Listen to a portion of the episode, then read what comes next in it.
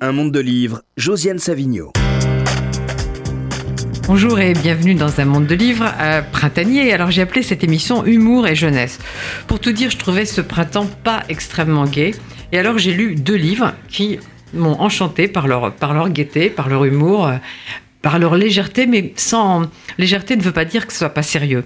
Alors euh, donc j'ai invité Stéphanie Janico pour ses chroniques burlesques d'une journaliste aux éditions Michel Lafon et Anne Goscinny pour Le Monde de Lucrèce chez Gallimard Jeunesse. Bonjour à toutes les deux. Bonjour. Et puis, euh, vos deux livres euh, sont accompagnés euh, de dessins de Catel. Elle n'a pas pu être là aujourd'hui, mais on va parler d'elle parce que c'est c'est pas. de- Je dirais pas que c'est elle illustre, non, elle vous accompagne, c'est c'est différent, on va, on va en parler. Alors Anne Goscinny, vous avez déjà écrit sept romans et je sais que vous êtes intéressée à un auteur que j'aime beaucoup qui est Jean Rhys. Ah, ah, plus qu'intéressée, oui. Je pense qu'elle m'a, elle m'a tout appris. Je lui ai consacré mon mémoire de maîtrise qui s'appelait De l'échec d'une vie à la création littéraire. Et ma mère, qui n'aimait pas ses livres, m'a dit Mais tu sais, elle a aussi raté ses livres. Et je suis partie dans la vie comme ça, donc un peu compliqué. Mais euh, oui, j'ai, adoré. Mon mémoire a été construit d'une façon étrange. J'ai, refait son parcours dans Paris. J'ai dormi quai des Grands Augustins. euh, euh, j'ai pris une cuite à Montparnasse. Enfin voilà. Vous l'avez pas publié? Non, je l'ai pas. je Mais il serait pas- temps de le faire. non, c'était, je sais pas, c'était très intéressant, mais c'était, si. c'était mon, mon parcours sur les sur les pas de Rhys et j'étais accompagnée euh, par une femme merveilleuse qui s'appelait Angélique Lévy et qui m'a dit, écoutez, c'est pas très académique. Je pense que j'étais, à mon avis, j'avais encore quelques effluves d'alcool quand j'ai quand j'ai soutenu mon mémoire, mais elle m'a dit, c'est c'est, c'est vraiment un bel auteur. Jean Rhys. Il faut le transformer en essai. On a- et- et- et C'est de l'autofiction, en On a fait, envie- on a même- envie de lire ça. Ah, moi, j'ai envie de le lire. Voilà. Stéphanie aussi, non? Oui, Moi, évidemment. très envie. J'ai toujours adoré Jean Rhys. Alors là, euh, Anne Goscinny, vous vous êtes lancée dans un dans une série de livres pour la jeunesse avec un personnage qui me plaît beaucoup. On va évidemment en parler. Personnage facétieux de, de fille qui s'appelle Lucrèce et qu'on va, va découvrir bientôt. Alors Stéphanie Janico, vous, vous avez écrit une vingtaine de livres, dont une somme qui s'appelle La mémoire du monde, que je recommande, qui a eu le prix Renaudot Poche, préfacé par Jean-Marie Leclésio. Et euh, c'est pas peine de s'étendre, La mémoire du monde, ça montre que ça, ça brasse un certain nombre de, de siècles. Mais nous en avons parlé ici même euh, il y a quelques années, effectivement. Et on a aussi parlé d'un livre d'anticipation que vous avez fait, Ah oui, c'est vrai. que Newland, que j'ai beaucoup aimé, alors que je déteste les livres d'anticipation. Donc c'est quand même. Alors ces chroniques burlesques d'une journaliste. Euh, c'est drôle, c'est très drôle, mais en fait, euh, je trouve qu'elles sont hilarantes. Enfin, on va en parler. Mais je pense que si on connaît ce métier, on sait qu'elles vont plus loin dans l'analyse, euh, dans l'analyse de ce métier, plus loin que plus loin que la drôlerie. Alors moi, je dois vous avouer quelque chose, c'est que moi qui suis une maniaque de la préparation, qui arrive avec des conducteurs écrits tout gros parce que je veux pas mettre mes lunettes, il se trouve que j'étais en retard et donc hier matin, je me suis levée pour préparer notre émission et puis j'ai vu apparaître quelque chose sur mon écran de portable qui disait Philippe Roth est mort. Et évidemment, je n'avais pas promis, fait la nécro promise pour le monde. Il y a une, un, un par- un chapitre chez vous sur les nécros, on en, on en parlera. comment C'est un grand faire- truc de journaliste à la nécro à la France, mais j'avais pas fait mon boulot. Et donc j'ai eu une, une- une journée un petit peu agitée. Et, euh, et je trouve que j'ai, c'est probablement l'émission que j'ai la plus mal préparée depuis que je fais des émissions ici. Mais on va peut-être s'en tirer quand même. Parce qu'on est on va y trois, arriver, on est trois, on va y arriver. Et puis, bon, tout le monde sait ici combien j'aime Philippe Roth, combien ça a pu m'attrister. Et Stéphanie, quand elle a vu cette, cette journée, m'a proposé euh, de remplacer cette émission par un hommage à Philippe Roth. Et j'ai dit, mais pas du tout, parce qu'il aurait vraiment détesté qu'on se prive de deux jolies femmes avec de l'humour, ce qui est assez rare chez les femmes, pour lui. Donc, je voudrais simplement qu'on dise un mot sur lui. Moi, je n'ai plus grand-chose à dire parce que je l'ai dit à RCJ, tout ce que, au fil des années, tout ce que j'avais à dire sur lui. Mais Stéphanie, vous en avez lu? Oh oui, bien sûr, quand j'étais très jeune, je pense que vers 18-20 ans, j'ai dû lire Portnoy et son complexe. Ah, mais vous avez commencé tôt, vous. hein? Et euh, oui, mais c'était l'époque, où- la même époque où je lisais Garp, Le Monde selon Garp Ah de. Irving. Et il y avait, il y avait- il y a une sorte de filiation dans, dans la névrose des deux, euh, bien que l'un soit très euh, l'américain basique et l'autre très juif new-yorkais. Mais il y avait vraiment quelque chose qui, dans euh, la manière dont l'homme regarde la société, euh, sa mère, euh, qui m'avait vraiment beaucoup plu. Et puis après, depuis, euh, j'en ai lu d'autres. Et surtout, il y en a un qui m'a énormément touchée, qui s'appelait Everyman, et qui a Un été traduit français, par oui. un homme. Ce qui est idiot. Et, euh, et ce livre, en fait, je devais, enfin, je sais pas, j'avais peut-être 38 ans, donc lui, c'était vraiment le- un tout petit livre sur l'histoire, euh, sur lui, en fait, 70 ans, euh, malade. Pas vraiment euh, lui, je crois. Et, euh, et ce qui m'avait touché, c'est que alors que j'avais, j'étais ni un homme ni âgé, euh, j'avais ressenti tout ce qui était dans le livre. Et c'est là que j'ai touché du doigt euh, ce que pouvait être l'universalité de l'écriture. C'est que euh, ça arrive parfois aussi avec des livres d'Annie Ernaux. C'est qu'en parlant du Ah. très très intime, on arrive néanmoins à toucher de manière très très large. Alors c'est rare que ça arrive. hein. Souvent, quand même, dans les livres, quand on parle de l'intime, nous, on se, lecteurs, on se sent un peu exclu, décalé. D'une certaine manière, on s'en fiche un peu. Mais il, y a- il arrive que certains auteurs parviennent à toucher un point tellement juste. Et dans Everyman, j'étais bouleversée vraiment par le fait de ressentir exactement euh, ce que pouvait être la vieillesse, ce que pouvait être, euh, euh, bah, je ne veux pas dire ce naufrage, mais il y avait quand même quelque chose de, de cet ordre-là. Et il aurait aimé ça, ce que vous dites. Anne Goscinny Écoutez, oui, tu, tu parles de filiation. Euh, D'abord, je vais courir acheter ce, ce- ce livre. Euh, et on parlait de Jean Rhys et d'Annie Ernaux. Là, là, je vois vraiment une filiation dans, dans l'autofiction entre Annie Ernaux et, et, et Jean Rhys. C'est vrai qu'on est dans l'une et dans l'autre au cœur de l'intime, et pourtant on touche à l'universalité. Et moi, c'est à ça que j'aspire, et c'est vers ça que je, je- je tends, et c'est pour ça que je travaille. Alors Anne Goscinny, euh, je voudrais pas vous renvoyer toujours vers votre père, comme on le fait trop souvent, mais alors... Mais j'adore même- être envoyée à mon père. mais tout de même, vous êtes une fille à père, moi aussi. Et, euh, mais évidemment, votre père a créé un petit garçon totalement mythique, et vous, vous créez une petite fille qui va certainement devenir, devenir mythique. Et d'ailleurs, euh, dans le livre, il y a une allusion. Page 100. Page 100, il y a une allusion. Alors, il s'agit d'un- d'une fête d'anniversaire, on en parlera, il y a chez vous aussi, il y a des fêtes d'anniversaire d'enfants, mais. Euh, puis Elvire et Nicolas sont arrivés à leur tour. Nicolas et moi, on est cousins, je l'aime bien, même s'il est un peu prétentieux. Ça n'est pas parce que son grand-père était un héros dont les aventures ont fait le tour du monde qu'on doit systématiquement être d'accord avec lui. Non, mais c'est vrai quoi à la fin Oui, alors c'est vrai. Euh, D'abord, on ne peut pas euh, nier une filiation, euh, surtout celle-ci. Euh, mon père est mon père, euh, voilà, je, il est moi, je suis un peu de lui, euh, voilà. Euh, et quand avec Catel, on a, on a voulu créer ce, personnage, forcément, on a pensé au petit Nicolas. Et moi, j'y ai tellement pensé que j'ai voulu, dans la forme hein, uniquement, euh, me caler sur, sur la forme du petit Nicolas. C'est-à-dire que j'ai fait des, statistiques et j'ai vu que les nouvelles du petit Nicolas étaient entre 9000 et 11 000 signes. Et je me suis dit que ma Lucrèce euh, voilà, occuperait cette place-là. Et donc, forcément, la filiation est là. Et puis, et puis c'était en somme assez naturel. Et donc, avec Catel, on s'est dit, bah voilà, on va le mettre en scène. Mais de façon assez légère. Mais dans le volume 2 qui sort en octobre, je lui consacre une histoire entière au petit Nicolas. Ce qui a Ah bon permis à Catel de dessiner Nicolas. Waouh Donc c'est j'a- 100 p visité par Catel. Moi, je l'attends avec impatience parce que ce qu'il faut dire à, à- à ceux qui nous écoutent, c'est que beau être chez Gallimard Jeunesse, c'est sûrement un livre qu'il faut lire pour le donner à ses enfants, si on a des enfants, mais c'est vraiment un livre qu'on peut lire pour soi. C'est vraiment, moi, j'ai absolument adoré, comme le petit Nicolas, c'est un livre qu'on peut lire pour soi. Oh, c'est pour moi d'abord un livre pour adultes parce qu'en fait c'est un regard d'adulte avec des yeux d'enfant et, et inversement moi ce qui m'a plu beaucoup dans cette histoire de Lucrèce euh, c'est le, le regard décalé c'est-à-dire que les enfants sont plus mûrs que les que les adultes et les adultes sont sont des enfants.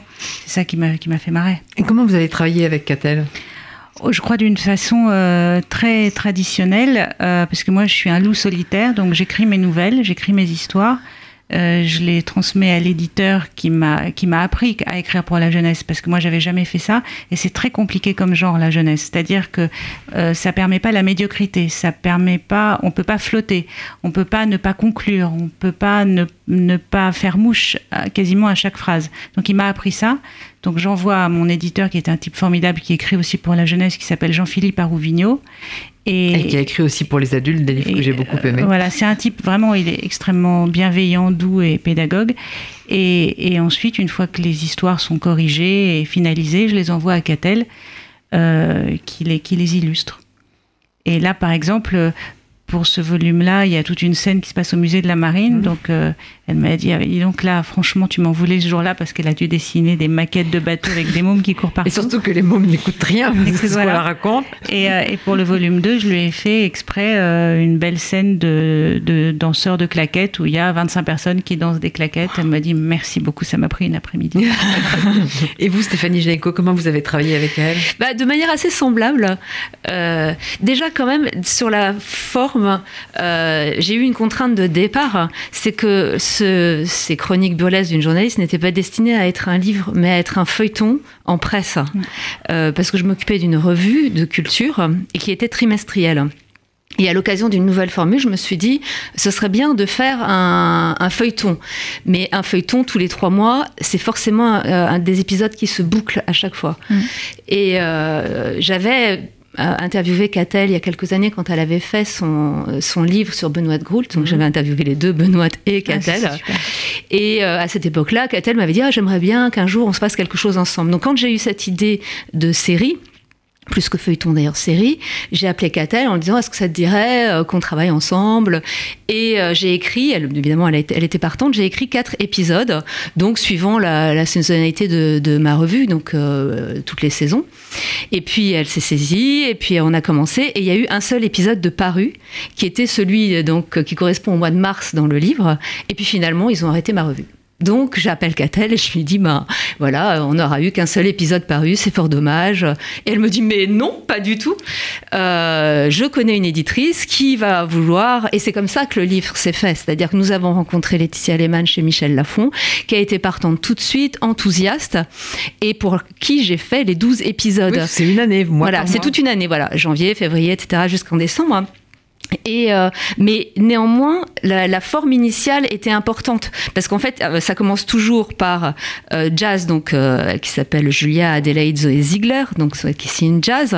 Elle est pigiste, donc elle a un rédacteur en chef que j'ai utilisé dans beaucoup de mes romans. C'est-à-dire dès que j'ai besoin d'un journaliste, c'est lui qui apparaît. Il s'appelle Aaron. Aaron. Et, et donc Aaron lui commande des papiers Ah, en culture. On va voir, on va voir. Voilà. Et donc chaque épisode, c'est il lui confie un papier à faire sur un thème évidemment différent parce que pour moi, pour mes lec- lectrices au départ, qui maintenant sont des lecteurs tous azimuts, mais l'idée c'était de faire découvrir les coulisses du journalisme culturel et j'avais l'intention de, de lier euh, l'épisode à un article du journal. Donc en fait, ça a à la fois ce, caractère réaliste, c'est-à-dire c'est vraiment des coulisses, mais évidemment de manière un peu burlesque et forcément avec une chute parce qu'il fallait que ça se boucle à chaque fois. Ah, c'est des, des, chapitres, euh, en effet, qui vont loin dans les coulisses du journalisme, mais, mais aussi de la vie privée. On va, on va en Et parler. alors pour le travail avec Catel, parce que Oui. c'était comme ça la, question. la question. pas que vous commenciez à parler du livre. Voilà, j'envoyais effectivement mes épisodes à Catel, sauf que euh, dans ce livre, il y a, des, il y a un, un peu de BD. Donc, euh, c'est pas que des illustrations. Donc, il y avait des bulles. Parfois, j'ai fait du texte pour les bulles et, et Catel a repris mon texte, mais parfois, elle, Parfois, elle intervient. parfois, elle, Parfois, elle Catel, elle intervient vraiment. Intervient. Donc, euh, c'est elle, par exemple, qui a eu envie de commencer tous les chapitres par euh, Jazz et Aaron, Mhm. euh, la commande du papier. Donc, ça m'a obligé derrière à reprendre mon texte et à refaire un rapport texte-image pour que ça, que ça colle avec. Mais parfois, il y a une réplique qui n'est pas dans votre texte et qui est, que Catel ah mais ça on l'a voulu volontairement, c'est-à-dire qu'elle prenait des morceaux de, de mes dialogues et puis on, a enlevé mes morceaux de dialogue parce qu'ils étaient dans la bulle. Donc en fait, la BD se fond dans le texte. Et effectivement, c'est ça qui est très novateur, on va dire, dans la forme, c'est que euh, parfois les- le, le- le texte est suivi par de la BD qui reprend en texte et voilà. Alors, je vais revenir à Lucrèce, parce que quand même, il faut qu'on la connaisse un petit peu, cette Lucrèce. Alors, dans le premier chapitre, qui s'appelle La rédaction, au fond, elle se présente. Oui, c'est une Et- scène d'exposition. voilà. Et elle, elle présente sa famille. Alors, la famille, euh, il faut en dire deux mots, parce qu'elle est quand même euh, assez comique, la famille. Voilà, la famille Catel m'a m'a suggéré euh, d'en faire une famille recomposée, ce qui est le cas de la sienne et ce qui n'est pas le cas de la mienne. Et j'ai tout de suite compris euh, que c'était très pratique pour un auteur parce que ça multipliait les parents et les grands-parents. Donc j'ai tout de suite saisi la chance de la famille recomposée. Mais finalement, elle est recomposée et pas tant que ça, puisque le beau-père élève la petite Lucrèce depuis qu'elle est toute petite, donc c'est une figure paternelle assez classique. Finalement, j'ai réussi à imposer ma, ma famille, euh, ma famille assez classique. Et puis il y a cette grand-mère qui s'appelle Arlette, euh, mais qui veut pas vieillir et qui déteste son prénom et qui se fait appeler Scarlett Moi, j'ai un faible voilà. pour elle, je dois vous avouer. en hommage à Red Butler, voilà. Et, euh, et cette, ce, ce personnage-là, euh, on m'en parle beaucoup quand je fais des signatures. Ah, mais voilà. oui. Apparemment, il l'emporte vraiment les suffrages et, et ressemble étrangement à ma propre grand-mère qui ne parlait qu'en proverbes. Et un jour, Catel me dit, mais c'est pas possible, t'as as investi dans combien de dictionnaires de proverbes? Et je dis, mais aucun, je les connais tous, puisque j'ai été élevée comme ça, avec une grand-mère qui parlait en proverbes, ce qui est rigolo. Et voilà, et, les personnages sont venus comme ça. Et puis, euh, et quand il a fallu dessiner cette fameuse Scarlett, Catel m'a dit Tu la vois comment? Et je lui ai dit bah, Fais-moi une Cruella gentille. Et c'est vraiment ça, quoi, avec le manteau de panthère. Euh, Incroyable. et, puis alors, et puis, elle veut être à la pointe de la modernité. Alors, quand euh, Lucrèce dit qu'elle qu'elle veut être écrivain, elle lui dit Mais non, on dit écrivaine. Et alors, Lucrèce, c'est pas du tout d'accord. Elle trouve ça pas beau, écrivain. Moi, je me sens très Lucrèce dans, ce domaine. Mais Alors, ça, c'est parce qu'avec Catel, c'est notre grand débat. Parce qu'à la, la fin de cette première histoire, elle dit Voilà, je m'appelle Lucrèce et le monde mes merveilles, plus tard je serai écrivain. Et Catel me renvoie un mail en me disant, en barrant, en me disant On dit écrivaine. Et je lui dis Bah non, moi je dis écrivain. Et c'est notre éditeur qui a, qui a arbitré, qui a dit C'est Anne qui écrit, c'est Anne qui décide. Et après. Vous avez eu de la chance, hein, parce que vous savez que dans les journaux, moi je, je supportais pas écrivaine, on me corrigeait tout le temps. Voilà, et là, mais après j'ai écrit une autre histoire où, où Lucrèce se fait un peu retoquer sur, sur, ce, sur ce féminin, sur ce nom féminin. Voilà. Alors, si je peux intervenir sur cette question, j'avais exactement la même opinion que vous, mais à l'occasion de mon interview de Benoît de Groul, dont je parlais tout à l'heure, quand Catel a fait son livre avec Benoît, et je suis allée la voir, euh, elle m'a expliqué la nécessité. Moi, elle m'a pas convaincue. Hein, et elle m'a quand même convaincue. Parce qu'effectivement, quels sont les noms que nous avons du mal à féminiser? Tous les noms de professions prestigieuses. Euh, on a eu du mal avec polytechnicienne, alors que personne n'avait de mal avec technicienne. On a du mal avec experte. Euh, or, on a du mal avec écrivain et écrivaine. Pourquoi? Parce que c'est quand même prestigieux. On a eu euh, aucun, mal avec euh, institutrice, mais autrice ne passe pas. Et, et je pense qu'il y a vraiment un problème en fait psychologique de, de ces, de ces professions qu'on n'a pas envie de voir féminiser. Mais je pense que nos elle m'a convaincue et je pense que nous, évidemment, parce que nous avons été élevés dans un autre monde, on va dire. Euh, on est resté bloqué à ce monde. Moi, j'ai rêvé d'être écrivain quand j'étais petite. Euh, j'ai du mal à penser que je suis devenue écrivaine. Mais je pense que pour nos enfants, euh, c'est pas plus mal qu'ils aient aussi cette féminisation, parce que ça leur dira, et surtout pour nos filles, que ce sont des métiers qu'elles peuvent faire et c'est pas réservé vraiment. Moi, elle m'a pas convaincue, parce qu'en plus, je pense que c'est un piège, parce qu'au fond, une écrivaine ne sera jamais vraiment un écrivain aux yeux de plein de gens. Donc je ne suis pas convaincue, mais on va pas avoir ce débat, c'est, on, préfère, on préfère Lucrèce. Et alors Lucrèce, vous disiez qu'elle est finalement plus mûre que, que, ses parents, mais alors il y a aussi, lui, il y a, un frère, Victor. Et alors tous les deux, c'est extraordinaire parce que on a l'impression que les parents, moment qui doivent avoir, je sais pas, 35 ans ou quelque chose comme ça. Un peu plus. 40 parce que ouais, moi, je me suis pas mal, j'ai eu 50 ans il y a trois jours, je me suis pas mal identifiée à la mère. Donc, euh, même, la mère, elle est débordée, elle a des téléphones. Mais, ce qui est dingue, c'est qu'on a l'impression qu'ils ont vécu au Moyen-Âge. C'est-à-dire que tout d'un coup, ah, il y avait un seul téléphone dans la maison, de préférence dans l'entrée. Ben oui, c'est vrai. Mais oui. Et alors, c'était des dinosaures. C'était des, des dinosaures. Mais moi, j'ai une gamine qui est un tout petit peu plus âgée que Lucrèce, puisque ma Salomé a 15 ans. Euh, et quand je lui raconte que bah, moi, à mon époque, effectivement, le téléphone était dans l'entrée. Toi aussi, Stéphanie, le téléphone était dans l'entrée. En tout cas, il y en avait qu'un téléphone. Il n'y avait pas d'entrée, donc il était dans la salle à manger. Mais il y avait, qu'un téléphone. Voilà. Et, quand on voulait être un peu euh, parler à ses copains, ses copines, on tirait le fil jusqu'à sa chambre. Et ça, Salomé, elle me dit, mais t'es né au Moyen Âge, quoi. Et puis on se faisait, on se faisait rabrouer du genre, ça, ça a duré trop longtemps. Ça a duré trop longtemps, ou alors j'attends un coup de fil, ça va sonner occupé. Tu as bloqué le téléphone. tu as bloqué donc, le téléphone. tout ça, je trouve ça, je trouve ça marrant de d'opposer ce, qu'on a vécu nous, et c'est pas si, pas si longtemps, il faut pas, bon, euh, à ce que les enfants vivent aujourd'hui, et ils sont pas forcément conscients de leur univers intégralement connecté. Mais pour eux, c'est la préhistoire. Alors parlez-moi, parlez-moi de sa rencontre avec Madonna. Ah, Madonna. Eh bien, euh, la petite Lucrèce a voulu un animal de compagnie. Elle a commencé par, le chien et bon, elle s'est entendue opposer des refus systématiques, le chien, le chat, le lapin, enfin tout ça, voilà. Et on est arrivé à la tortue. Et là, j'ai rien inventé puisque ma fille Salomé, un été, m'a dit je veux une tortue. Et donc on est allé acheter une tortue qu'on a appelée Superstar. Donc tout ça est quand même assez, assez autobiographique. Et euh, voilà, ça, ça, m'a fait marrer l'histoire de, de, la tortue. Et je dois dire que le dessin de Catel euh, qui dessine ce magasin où on vend des serpents, des tortues, ah oui, c'est tellement drôle. C'est des serpents, etc. Je ne sais pas si, si, on peut le montrer, si on le voit, quoi, si, si on voit assez bien les dessins à la caméra. Mais ce que j'aime beaucoup en lisant, c'est qu'on se retrouve dans les parents. Peut-être ça, on peut le voir quand même, parce que c'est là, là, c'est Voilà, c'est ça. Mais ce qui est, ce qui est drôle, c'est que dès qu'il y a des enfants quelque part, le problème de l'animal de compagnie se, pose. Alors il se pose pour la fille de Jazz qui est. Mais forcément, mais moi je me suis reconnue dans la mère. C'est-à-dire que ma fille, elle a d'abord réclamé un chien, un chat, ah. et puis moi j'avais cédé sur le hamster. Ah. On n'est pas allé jusqu'à la, la fille de Jazz. La fille de Jazz, Lou, elle a gagné par rapport à par rapport à Lucrèce parce qu'elle a un chat. Elle va finir par avoir un chat. Et en fait, euh, un jour, euh, Jazz est confrontée à un dossier sur le phénomène chat. C'est vrai que c'est un vrai phénomène aujourd'hui le, le chat, on le trouve partout en lolcat. Mm. euh. Donc son rédacteur en chef lui demande de faire un grand papier sur le phénomène chat. Et évidemment, à l'occasion de ce papier, elle croise des chats et elle va finir par hériter d'un chat à la maison. Parce qu'il y a aussi une fête d'anniversaire. Parce que les enfants, il y a ça. Il y a le problème de l'animal de compagnie et le problème des anniversaires. Alors, la fête d'anniversaire de, de Lucrèce, comme elle est vue du point de vue de Lucrèce, elle est vraiment. euh, elle est, elle est parfaite, quoi. Elle est- Alors que la fête d'anniversaire de Lou, qui est vue du point de vue De la mère. de la mère, en plus il y a le chat qui se ramène, et c'est pas absolument parfait. Euh, C'était un cauchemar pour les parents, les fêtes d'anniversaire. Oui, je te bien le dire.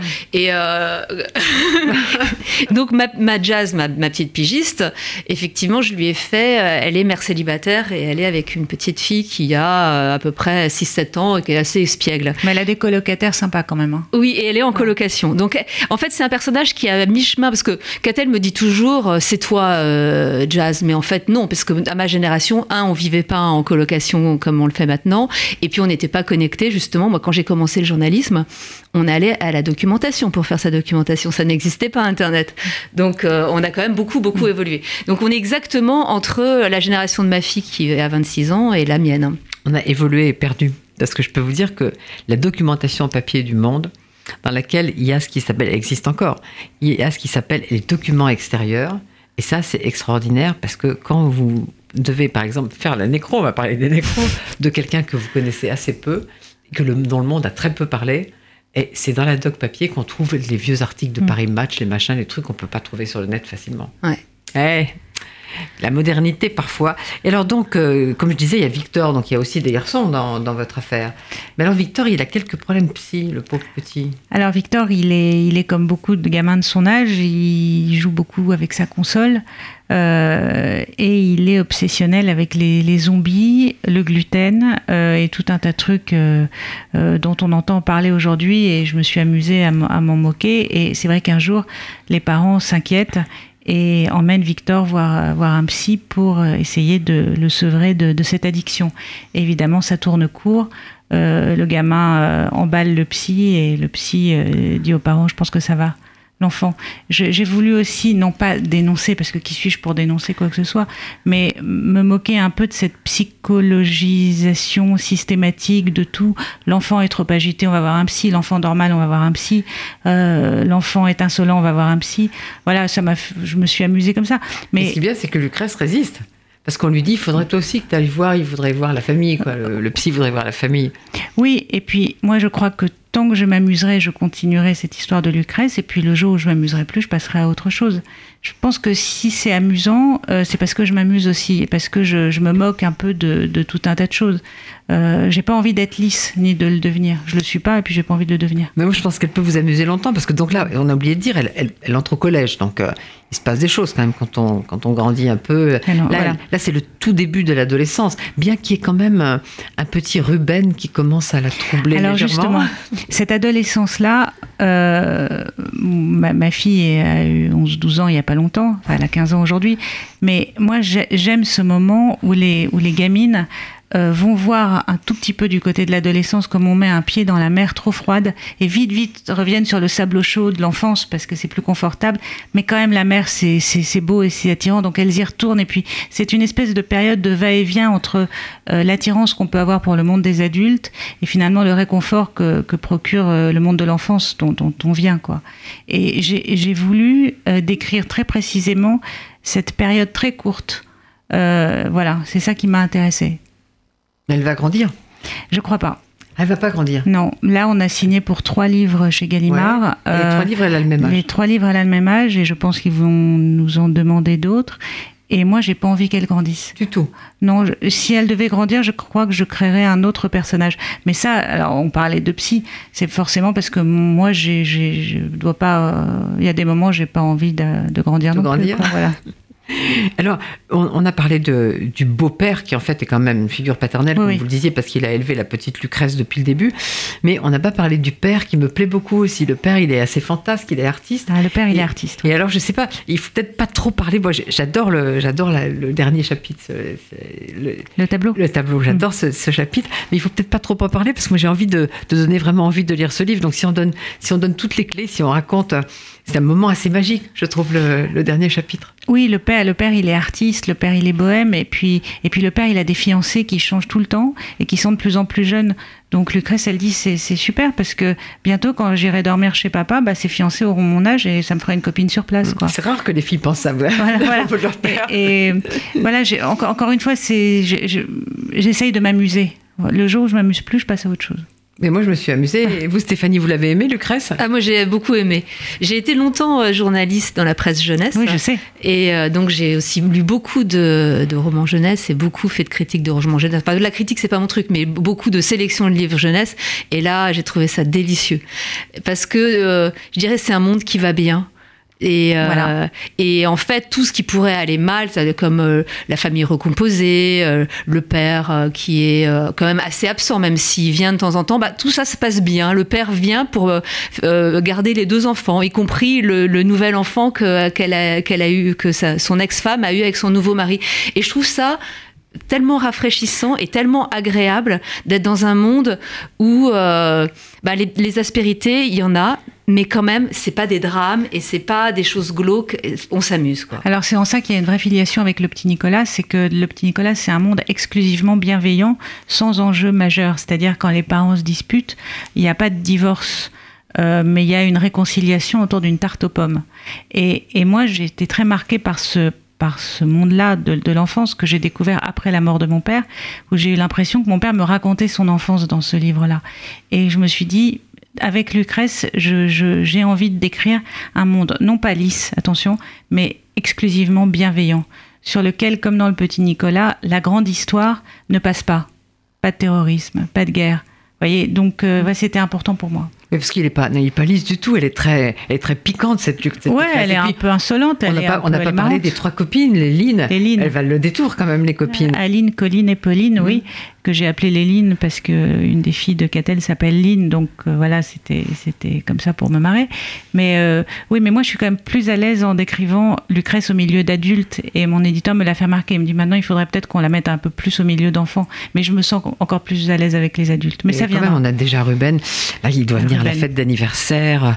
viendra, viendra pas. Viendra, viendra pas. Et là, on sent les premiers émois. euh, elle se sent rougir. Et puis, tout à coup, il le voit apparaître. Non, non. euh, alors, Ruben, il va continuer à exister. Ruben, il revient dans le volume euh, 2, je crois, non 3, pardon, 3. Mais il est vraiment absent pendant un bon moment. alors. Oui, il est, il est assez absent parce que, parce que Lucrèce doit choisir un sport et elle décide de- d'être footballeuse. Voilà. Et Ruben, ça doit pas être son truc. Et finalement, euh, et finalement elle, sera, elle dit finalement, je veux pas être footballeuse, je préfère être femme de footballeur. Ça, je sais pas si Catel va aimer parce que c'est pas, pas super féministe. Parce qu'à la fin du match, Ruben lui dit Je t'invite à boire un jus d'orange. Et elle dit finalement, le foot c'est fatigant, je préfère être femme de footballeur. Voilà, je suis pas sûre que ça, que ça, que ça plaise euh, aux copines très féministes, mais c'est pas grave, moi ça m'a fait rire. Moi, ça me fait rire aussi. Bah voilà, pas- femme de footballeur, je sais femme de pas. footballeur. Et puis ça permet de s'acheter des jolies fringues parce que Exactement. gagnent beaucoup d'argent. Alors, Stéphanie Janico, donc votre héroïne, c'est une jeune femme. Pour le coup, vous avez tout à l'heure donné la signification de, de son pseudonyme, enfin de la manière dont elle signe, Jazz. C'est- euh, la combinaison de ses, de ses initiales. Alors, comme vous l'avez dit, elle est pigiste pour les pages culture d'un magazine. Alors, je trouve que c'est très très important qu'elle soit pigiste parce que c'est toute une vie différente de quelqu'un qui, a Qui serait comment dire rubricard. un rubricard. Et justement, il y a chez vous beaucoup l'affrontement entre le rubricard qui de temps en temps dit oh bon finalement ça j'ai pas tellement envie de le faire on va le filer à un pigiste Mais c'est ça. D'abord, si elle était rubricarde, elle ne serait que dans un seul domaine culturel. Oui. Euh, chaque rubricard tient euh, qui ses arts plastiques, sa sa littérature, euh, son cinéma. Et j'avais pas envie de ça parce que je voulais justement que ce soit l'éclectisme du journalisme culturel. Et puis le fait qu'elle soit pigiste, c'est toujours très compliqué d'avoir quelqu'un. Alors normalement.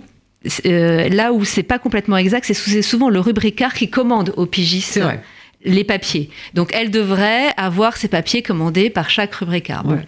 Je préférais avoir un, inter- un interlocuteur unique qui est le chef du service culture. Ça permettait d'établir cette relation. Puis en Et plus, puis pas, en plus c'est pas toujours comme ça voilà, c'est pas complètement faux. chef de service Et moi, par conséquent, il y a quand même une espèce de petite enfin, rivalité. D'ailleurs, les rubricards détestent qu'on vienne marcher sur leur plate-bande. Donc, dès qu'on propose un sujet qui vient sur leur rubrique, euh, ils sont un peu comme ça, Ouais. ils se hérissent. Mais il y a quand même des circonstances où ils aiment bien. C'est quand euh, le sujet leur plaît pas trop. Et c'est comme ça que Jazz hérite d'un certain nombre de sujets, bon, qui finalement euh, n'auraient pas forcément plu au rubricard. Mais vous l'avez dit tout à l'heure, mais c'est important de poser un peu sa vie privée aussi. Donc, euh, elle élève seule sa fille Lou et elle a deux colocataires qui sont euh, assez hauts en couleur. Oui, un, gar- un- un- un homme, une femme, on va dire. Euh, un colocataire qui est un jeune avocat. Euh, et puis euh, une colocatrice espagnole qui est infirmière. Et qui sont tous les deux extrêmement sympathiques. Moi, là, pour le coup, je me suis vraiment inspirée de les colocations de ma fille. hein. Et, euh, et d'ailleurs, Catal m'a dit comment tu les vois? Et j'ai montré une photo du colocataire de, de ma fille, et d'ailleurs qui porte le même nom, et Catal l'a dessiné.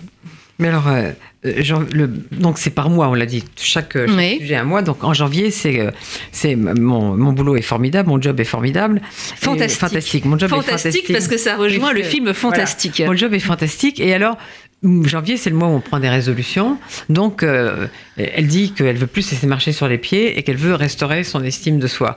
Et ça, c'est, quand même euh, très sérieux. C'est la, la dure vie du pigiste, Oui. d'être trop malmené. Oui, mais elle a exactement le même vœu en décembre pour l'année d'après parce qu'elle n'a pas vraiment Ah réussi oui, à. mais en décembre, il se passe quelque chose, on va pas le dire. Ouais. En décembre, il se passe Quand quelque même, chose. ça aura évolué. Mais enfin, Bah oui. euh, elle a du mal à. Parce qu'évidemment, d'abord, elle est très enthousiaste. Elle aime les sujets qu'elle fait. Et d'ailleurs, je lui ai quand même donné des bons sujets. Enfin, c'est quand même des, des papiers sympas à faire. C'est des vrais angles et c'est des vrais sujets possibles en culture. hein. On va dire que c'est des vraies coulisses de Oui, journalisme les victoires de la musique, c'est. euh, Ouais. Oui, et puis même sur le film fantastique. euh, Les romans à l'eau de rose aussi, c'est. Ouais, les romans à c'est ça, terrible. C'est Les terrible. romans, ça, ça m'a énormément amusé. Alors d'abord, Alors, c'est c'est un- quel mois les romans à l'autre c'est le- c'est septembre et c'est là, c'est septembre. le mettre en À la place septembre. de la rentrée littéraire. Mais oui, c'est là que ça m'a amusé. Parce qu'en plus, c'est un vrai festival qui s'est créé, Ah. New Romance, qui a lieu à ce moment-là. Et je me dis quand même, faire un, un festival sur les romans à l'eau de rose en septembre, en pleine rentrée littéraire, C'est fort. hum, c'est fort. Et là, je me dis, c'est ce qui va être encore plus fort, c'est que son rédacteur en chef lui demande vraiment une enquête sur les romans à l'eau de rose. Et là, évidemment, la chef de rubrique livre, comment... euh, euh, une double page sur les romans à l'eau de rose alors que je n'ai même pas une colonne pour le dernier Angot. Alors... et là j'ai vu ce matin que effectivement Christine Angot allait sortir un livre à la rentrée. Mais elle a lu toutes les l'eau de rose. 50 nuances de, de tous les gris possibles. Ça, c'est vachement drôle. Mais je doute qu'un mais je doute qu'un rédacteur en chef prenne cette initiative de faire effectivement une enquête sur le roman à rose en septembre. Mais ça, ça m'a amusé, mais ça fait partie des Mais choses. elle est obligée, de- elle est obligée d'avoir plein de livres qui s'empilent, des livres terribles, et ça lui vaut une mésaventure parce Ah qu'il y a oui. un homme, il y a un homme dont on va parler un, un peu comment vous l'avez rencontré, enfin comment elle l'a rencontré, et euh, qu'il a, qu'il a séduit assez, et il vient chez elle et Ah, mais tout faut d'un pas dire coup- qui- tout d'un coup, il voit quelque chose qui le trouble, et, euh, et bon, mais ça, ça se termine pas mal. Ah, mais en fait, l'idée, c'est que chaque euh, sujet qu'elle va traiter va avoir une interférence avec sa, sa vie Hum. privée, en fait. Les victoires de la musique, pas trop, si, ah, si un peu? Non, pas trop. Mais de les victoires de la musique, je me suis inspirée d'un vrai truc euh, qui m'a énormément amusé. Alors, La Croix, qui est le journal dans lequel je travaille, ils font des paris à la rédaction, et notamment des paris au moment des élections. Ah bah oui, au Donc euh, chaque personne donne 2 euros et parie sur le chiffre, euh, de- Ou qui va gagner les voilà, qui élections va gagner, mais au chiffre près et à la virgule près. Et en fait, la personne qui se rapproche le plus de, du, du vrai résultat, c'est elle qui va devoir organiser le pot de la rédaction. Donc, elle récupère le fric. elle organise alors il y a pot. ceux qui ont vraiment envie de gagner, puis il y a ceux qui ont vraiment pas envie de gagner et qui donnent des résultats complètement farfelus en se disant comme ça c'est pas moi qui l'organise. Parce que et c'est là où je me suis dit la personne qui hérite des euh, 150 pièces de 2 euros et qui doit aller au supermarché acheter les bouteilles, les, les- etc. C'est pas facile. Et donc c'est pour ça que j'ai eu envie de mettre cette scène où Jazz se retrouve à devoir euh, organiser euh, le pot de la rédaction avec ses euh, 70 pièces de 1 euro qu'elle va déposer devant la caissière ahurie. euh, Mais en fait, personne n'a jamais fait ça. Les gens vont avec leur carte de crédit, ils éclusent leurs, leurs euros euh, petit à petit. Je pense que c'est comme ça qu'ils font, pas avec les moi- mais moi, je trouvais Moi, ça. je l'ai fait. Donc, Ouais, je j'ai- trouvais ça je suis très drôle comme, euh, comme idée dans les rédactions. Et donc, en fait, c'est truffé d'anecdotes, de vraies anecdotes de vie de rédaction. Mais c'est, un livre sérieux sur le journalisme et sur, et sur les, les difficultés d'un certain nombre de, de gens dans ce métier et euh, qu'on a tous, qu'on a tous côtoyé. C'est-à-dire que c'est vraiment euh, euh, des gens qui sont sans sécurité et elle, elle a quand même vraiment une, sorte d'engagement. Je veux dire, on lui donne tout le temps du travail, mais c'est pas si évident que ça. Non, c'est pas C'est évident. pour ça que c'est, c'est- c'est un livre hilarant et sérieux pour moi. Alors, mars, c'est le traditionnel ménage de printemps, mais je veux qu'on s'arrête sur avril. Alors, avril, ça s'appelle Bienvenue dans la mafia. Et alors, euh, je veux que nous rencontriez la, la, comptiez la rencontre de jazz avec Francis Ford Coppola. Mais alors, d'abord, je voudrais vous dire quelque chose, Stéphanie, c'est que vous ne buvez pas souvent des dry martini. Parce que le dry martini n'est pas fait avec de la vodka, Ben, mais avec du gin. Alors, normalement, il est fait avec du gin, mais là où elle rencontre Francis Ford Coppola, c'est là où je rencontre euh, régulièrement mon ami Russell Banks quand il Ouais. vient en France. Et il prend toujours son dry martini à cet endroit-là, Avec de la vodka. à la Mais il vodka. fallait le dire. Donc, c'est tout à fait exact que euh, dans cet hôtel-là, dans ce bar d'hôtel, on a les dry martini à la Mais il vodka. fallait donner une précision. Ah mais oui, mais là elle rencontre Francis Ford Coppola, je vais pas parler de Russell Banks, sinon ça fait name dropping. Non, mais savez, elle a un ami qui sait que qu'on peut faire les dry martini avec de la vodka. Oui, mais bon. Alors Coppola, Alors Coppola, bah, ça fait partie de ces choses journalistiques. En fait, euh, parfois dans le journalisme, il faut savoir saisir les occasions au vol. Euh, on n'est pas toujours en train de choisir un sujet et de, courir après. Parfois, les sujets arrivent de manière euh, opportune. Et en l'occurrence, euh, Jazz, qui n'a jamais vraiment les sujets extrêmement intéressants, on va dire, donc euh, rencontre une euh, jeune femme qui existe qu'on vraiment connaît. qu'on connaît, qui Qui s'appelle Myriam, et qui s'occupe de, des, des Coppola Resorts. Donc, connaissant Myriam, je me suis dit, ah, bah, je vais faire en sorte qu'elle rencontre Myriam et qu'elle demande à Myriam une interview avec Francis Ford Coppola. Alors, moi, je suis jamais allée jusque-là, c'est-à-dire que je n'ai jamais demandé à Myriam l'interview de Francis Ford Coppola. Je ne sais pas si je l'aurais Mais eu. vous l'auriez eu, bien sûr. Peut-être. Moi, Enfin. bah, je, peux le, je peux le tenter. Mais en tout cas, il est très crédible, votre Coppola. Il est très très crédible. Bah, je sais pas, oui. En tous les cas, je me suis inspirée un peu aussi quand même de ces écrivains américains euh, que je rencontre, là pour le coup, exactement dans ce même bar d'hôtel. Et là, donc, elle est très très impressionnée parce qu'effectivement, on lui donne pour le coup, l'ou- l'ouverture des pages culture, ce qu'elle ne fait jamais, parce qu'elle, en tant que pigée, c'est... Et là, elle va devoir... euh. Alors elle arrive, déjà euh, elle est un peu en avance, donc elle boit un premier dry martini parce que Myriam lui dit euh, c'est ça qui boit, donc ça c'est un plus quand même. Donc déjà, elle est un peu pompette quand euh, Francis Ford Coppola arrive. Et puis là, il lui dit Ah, bah vous buvez ça, on en reprend un autre. Hum, elle l'est encore plus. Et puis il n'a pas beaucoup de temps. Et là, elle est furieuse parce que euh, il lui dit qu'il a un casting après et qu'il a, il, il cherche un comédien pour son prochain film. Et là, quand le comédien arrive, Aïe, aïe, aïe, aïe, aïe. elle regrettera pas sa rencontre avec Francis Ford Coppola. Ça, c'est la partie, pas romance, mais roman d'amour euh, qui pourrait arriver. Oui, alors je l'avais Mais là, il n'y aura pas de suite. C'est- C'est c'est- c'est clos. Il est clos, ce livre, où il y aura une suite. Bah, il peut y avoir une deuxième année. Il pourrait y avoir une deuxième année. Je suis pas certaine que nous fassions une deuxième année, mais il pourrait y avoir une deuxième année. Mais effectivement, je l'avais mis déjà dans mes épisodes euh, conçus pour la presse. Mais là où il y a eu une demande de Catel et de l'éditrice, c'est de faire un peu plus émerger ce personnage. Sauf que c'était pas le sujet. Donc l'évolution de la relation entre Jazz et ce, Scott, qui est un très beau jeune comédien, eh ben, elle est très très en dents de scie. Alors, il est 11h48 déjà, vous êtes bien sur RCJ, la radio qui aime les livres et qui aime aussi des livres qui sortent un peu de la mélancolie. Et là, on n'est pas du tout Il est mélancolique. 11h48 et j'ai déjà envie d'un dry martini. Eh. Eh bien, nous allons attendre un petit instant parce que nous avons encore des choses à dire parce que nous ne sommes pas encore à la fin de l'année. Et vous n'aurez droit, chère Anne Goscinny, au Dry Martini qu'à la fin de l'année, quand décembre aura, aura sévi. Et, euh, et alors, donc, euh, juin, alors juin, c'est la visite d'expo. Euh, là, c'est pas au musée de la Marine, mais c'est absolument terrible. Alors ça, c'est- vrai, il a existé, enfin, il- l'année dernière, j'ai vu cette information passer, un musée mobile Mhm. pour les enfants, d'exposition. Ah, Elle est extra cette histoire. Et, euh, et c'est pour ça que alors, je suis pas allée voir. hein. donc je, après j'ai inventé l'histoire autour de ça. Et, euh, et de fait, en général dans les journaux, quand les gens s'occupent des arts plastiques, ils vous délèguent jamais une exposition. Et donc elle s'étonne un peu que brusquement à la personne des arts plastiques euh, ait permis qu'elle fasse ce papier. Puis elle- quand elle euh, elle arrive, elle se rend compte que c'est pour les enfants et les familles. Et ça, c'est tout à fait réel. C'est que les gens qui s'occupent des adultes, qui écrivent pour les adultes, ont une forme de mépris pour la jeunesse, la presse jeunesse, euh, la littérature jeunesse. Et Pas, ça- pas RCJ. bah non. Mais euh, je trouvais que c'est, enfin voilà, c'était une manière aussi à chaque fois de glisser ces, euh, ces petites choses quand même dans le journalisme, les petits snobismes, les petites, les petites habitudes, l'éthique, euh, voilà. Il y a une phrase que vous citez qui aurait enchanté Philippe Roth, alors je ne peux pas résister. L'artiste interroge sur l'absence de sens dans nos existences surchargées. C'est beau, non? Bah, en fait, elle se retrouve face à une exposition euh, très très très très contemporaine et conceptuelle. Et donc. euh, Vous avez bien dû vous amuser en écrivant ça. Cette phrase était quand même désopilante. C'est l'attaché de presse qui explique. Ouais. Oui, bah Et oui, bien donc sûr. le discours est. euh, voilà. Mais c'est la chute qui m'a amusée. Mais c'est- à chaque fois, c'était vraiment de trouver les chutes qui m'a vraiment beaucoup amusée. c'est c'est un, morceau de, un morceau de bravoure. Alors, je vais, comme il est déjà 50, on a encore 4 minutes, donc je vais laisser les lecteurs euh, s'occuper de juillet et de la culture bio.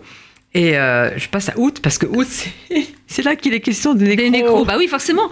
Euh, tout le monde est en vacances, euh, c'est un- tout, tout est un peu euh, déjà mis, euh, on va dire, mis en boîte. Donc les papiers sont déjà écrits. Et elle, elle passe ses vacances à Paris, donc on lui confie euh, 15 nécros à faire pendant ses vacances. C'est sympathique. Et alors, ce qui est amusant, c'est que moi, tous les jours, je reçois sur mon fil de mail hein, les communiqués de, du ministère de la Culture, bon, de la ville de Paris aussi, mais du ministère de la Culture, et ce depuis des années. Le ministre machin euh, rend hommage, et donc on a tous les décès euh, comme ça des personnalités de la culture. Et à un moment donné, je me suis dit, ça veut dire qu'il y a quelqu'un dont le job, Hum. c'est tous les jours de trouver les morts du jour dans le, dans le milieu de la culture pour euh, informer veux- la presse et rendre Mais- mais hommage. Je ne veux pas que vous racontiez ce qui arrive. Voilà. Parce que ça, il faut le, il faut le lire. Et là, je me dis, trop. Il faut aller voir. Elle va voir le type. ouais. Mais après, il se passe des choses que. des choses drôles. Ouais, ouais. Mais celle où je me suis, alors, la- la- la- je dirais, la, petite histoire qui est la plus proche de moi, et effectivement, alors là, c'est frappé vraiment de vécu, c'est Brive-la-Gaillarde. Eh ben, C'est quand même le salon du livre de Alors, Brive, ouais, parce que là, euh, je l'ai tellement fait comme auteur. Mais j'allais, y aller justement parce que je disais septembre, c'est l'enquête sur les romans à l'eau de rose. On en a parlé. Octobre, c'est fin de série, c'est un truc très personnel, donc il faut le lire personnellement. Et on arrive évidemment à novembre, Brive la Paillarde, et je crois que ça veut, c'est quelque chose qui vous a amusé là, vraiment. Ah oui, là, je me suis bien amusée. Parce qu'il y a des gens qui ont leur véritable nom. Yann Kefelec, Baptiste Liger qui joue du piano. Oui, ah, mais oui, j'ai mis. Alors là, j'ai mis. enfin, Baptiste Liger, c'est toujours lui qui joue du piano C'est et vrai, qui nous accompagne. oui. Donc, euh, ben, il est bien certes rédacteur en chef de Lire, mais il n'empêche que c'est quand même lui euh, qui nous accompagne au piano. Et puis, euh, alors j'ai utilisé parce qu'il y a Amélie Nothomb qu'elle rencontre euh, dans le dans le train, et puis que Catel donc forcément a dessiné. Donc j'ai envoyé le livre à Amélie. Je lui ai dit bah regarde, tu es dessiné par Catel. Elle m'a appelé, elle m'a dit oh j'adore, ça m'a tellement amusé. Et j'ai mis mon ami Bernard Werber. Enfin j'ai mis quand même que des auteurs qui sont des amis et donc je sais qu'ils vont pas me dire mais c'est affreux, tu m'as mis dans ce livre. Mais euh, euh, décembre, euh, il, se passe des choses. Décembre, ça ouvre aussi peut-être vers quelque chose, donc on va pas en parler. D'abord parce qu'il est tard. Et puis, vous dites, Anne Goscinny, que vous voulez pas que Lucrèce grandisse. Mais Jazz, est-ce que c'est pas une Lucrèce qui a grandi? Ah si, peut-être. Moi, je ne sais pas ce que va faire Lucrèce plus tard, à part qu'elle veut être écrivain. Mais peut-être, pourquoi pas. Mais euh, là, je dis que je veux pas qu'elle grandisse, mais peut-être qu'un jour, ça s'imposera qu'elle passe enfin en cinquième au bout de dix ans. Je ne sais pas, voir. Mais en fait, ces deux histoires sont, sont très sérieuses et j'y reviens. C'est que on peut dire des choses extrêmement sérieuses et profondes. Lucrèce en, en dit et, et Jazz en dit avec une manière de comment dire de de, bienveillance, comme vous disiez, de bienveillance, en essayant de, gommer euh, ce qu'il y a de plus tragique. Bah en fait, c'est une chose dont je me suis rendu compte tout à fait fortuitement, c'est que finalement, dès qu'un sujet me touche d'assez près, ou pourrait être autobiographique, je le traite toujours sur la manière de l'humour. J'ai écrit un livre sur Dieu qu'on m'avait demandé, qui était la chose la plus autobiographique que j'ai dû faire, et effectivement, c'est que de l'humour. Donc Josie Eisenberg m'a dit, c'est vraiment l'hu- l'humour juif par excellence. J'ai écrit un livre sur les livres qui étaient les 100 romans de première urgence pour presque tout soigner, et c'était encore sur la lecture et sous forme d'humour. Et le journaliste, c'est quand même le travail que je fais depuis 26 ans. Et il y a toujours un décalage, en fait, euh, comme si rire de soi était nécessaire. Alors j'ai une dernière chose à dire, c'est que ce week-end, vous allez vous poser, tous, ceux qui nous écoutent ou qui nous regardent, et vous lisez Chronique burlesque d'une journaliste, et euh, le lendemain, parce qu'il faut, il faut prendre son temps, il faut les digérer, le lendemain, le monde de Lucrèce, en attendant octobre, parce que maintenant on veut vraiment savoir. Et ben, merci à toutes les deux. Merci beaucoup. Et Merci. merci à Louise Denis pour la réalisation. Et maintenant, le journal de Jonathan Sixou. Et au mois prochain.